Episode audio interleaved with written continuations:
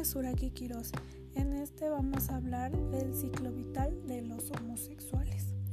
Me llamó mucho la atención una parte de la lectura, de la lectura perdón, que dice que las conductas aprenden de acuerdo al entorno social y que aprendemos las conductas de las personas con las que nos desenvolvemos o de las personas a quien quisiéramos parecernos.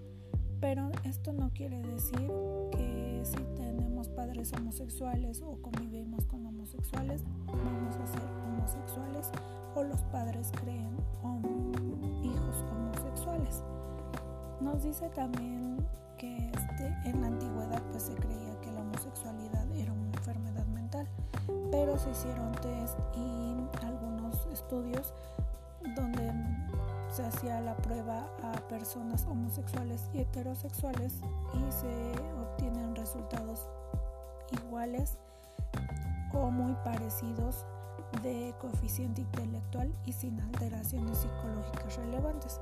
Esto quiere decir, pues se concluyó que la homosexualidad no es una enfermedad mental ni hay curación para esto como antes se creía. De la lectura, por lo que entiendo, es que nos dice que diferente nada más y que en lugar de estudiar la, homosexualidad como una enfermedad o como algo diferente, deberíamos estudiar la desviación social, ya que esto es algo sociológico que la gente no acepta, ya que discrimina, estigmatiza y penaliza. Nos dice también que los factores que influyen mucho en esta orientación sexual son biológicos, psicológicos y sociales. También hay elementos genéticos, hormonales y de aprendizaje, sobre todo el social.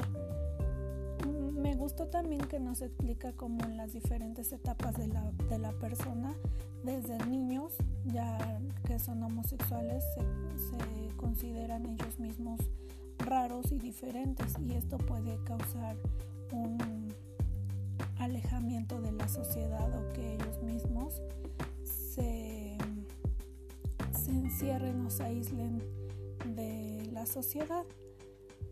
De la adolescencia nos dice que es un poco más difícil debido a que aparte de los cambios normales de la adolescencia y los problemas de la edad, también la orientación sexual aquí se presenta muy fuerte, ya que son las primeras conductas abiertas este, de ser homosexuales y generalmente lo expresan con compañeros de la escuela, amigos o incluso su familia. Algunos pueden llegar a ser aceptados y otros no. Mm, y aunque en esta etapa no haya relaciones sexuales, sí hay muchas fantasías que pues acompañan a la masturbación y esto también puede ocasionar alguna culpa o arrepentimiento, sobre todo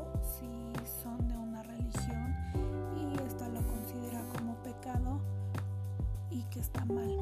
Nos habla de los adultos jóvenes que también es una etapa muy difícil ya que empiezan a ser libres pero tanto la sociedad como los padres ya los empiezan a presionar con que se casen y tengan hijos y muchos lo hacen pero siempre este matrimonio o la mayoría de las veces termina en divorcio.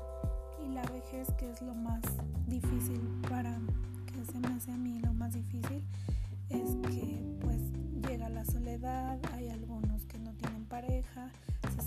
solos y no, no llevan esto de una buena forma. De conclusión puedo decir y tomar algo que dice también la lectura, que si ellos se aceptan tal y como son, tienen una vida psicológicamente feliz.